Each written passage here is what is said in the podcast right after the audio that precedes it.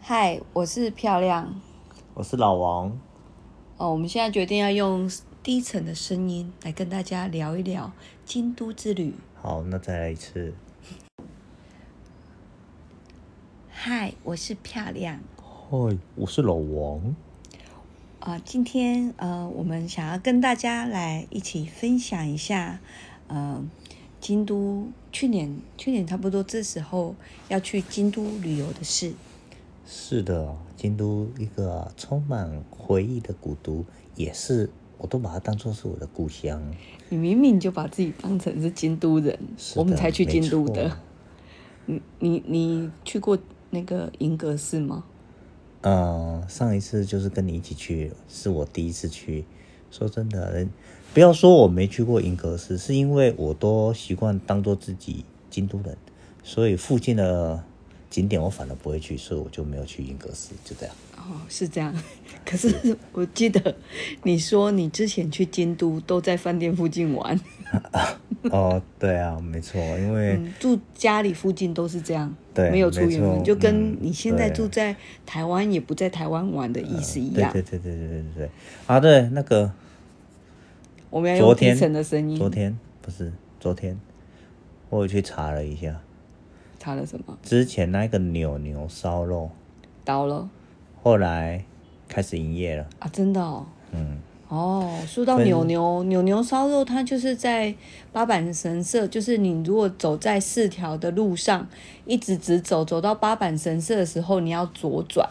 然后去年我们那时候去的时候，本来是要去找牛扇，呃，刷刷锅，哦对不对？没错。然后因为找不到，就在那个路口看到一只很像，哎、它是很像牛，它就是一只牛、造型的图案，然后就嗯对发现是一个烧肉店，是叫扭牛吗？对，它那家店就叫牛牛，分数一样很高，终于我一开始以为是他倒了，就是我他应该是暂时休息了。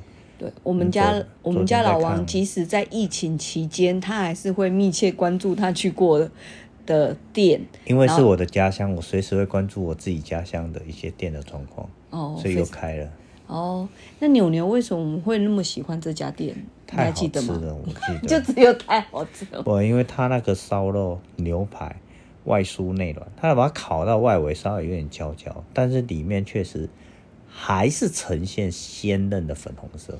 而且它其实是切成薄片到我们的没错桌上，然后对那个那个外围还是焦的。对，没错。我觉得那个真的就是我们这要功夫啊，这真的是要真功夫，这是很难，完全外味焦焦，里面完全就是粉嫩粉嫩，这个我觉得太因难为了。我们那时候吃牛牛，那时候它是和牛嘛，对，牛因牛还是为它很牛是晋江牛，晋江牛后来我去查它是晋江牛。哦。然后我们在牛牛也有吃到老王喜欢的牛舌，对，很好 吃。